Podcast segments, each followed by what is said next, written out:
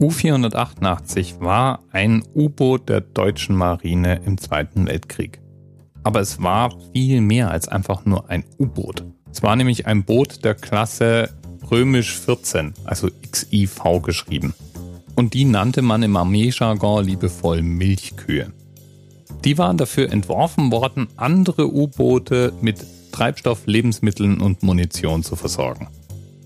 Das war insbesondere wichtig beim sogenannten Unternehmen Paukenschlag, wo die Nazis versucht haben, die amerikanische Küste anzugreifen. Diese Angriffe wurden von kleineren U-Booten durchgeführt und die mussten eben immer wieder versorgt werden. Die Milchkühe hatten nur einen großen Fehler. Sie waren recht leicht bewaffnet.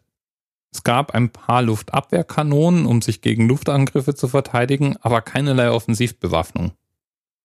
Umgekehrt waren sie wirklich groß, das heißt, die waren schwer zu verstecken. Das wurde ihnen dann auch zum Verhängnis, denn im April 42 hatte der Secret Service der Briten eine Luftaufnahme von einem auslaufenden, ungewöhnlich großen U-Boot gemacht. Und zuerst dachte man, es wäre eine Art Minenleger. Als dann aber klar war, was die wirkliche Funktion von diesen Booten war, wurden die zum bevorzugten Angriffsziel der alliierten Streitkräfte. Das Deutsche Reich hatte ursprünglich 24 dieser Boote in Auftrag gegeben. Zehn wurden fertig gebaut.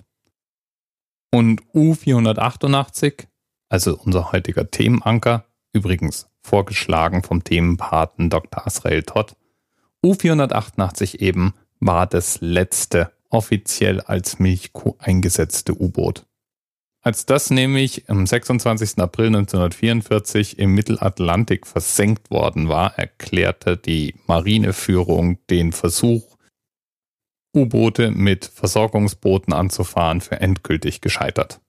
Dabei war U-488 noch gar nicht mal das letzte dieser Art. Es gab noch ein weiteres, U-490, das dann allerdings zwei Monate später im Atlantik versenkt wurde. Bis bald. TMRS 10, 9, 8. The experience of 47 individual medical officers. Was hier über die Geheimzahl der Illuminaten steht.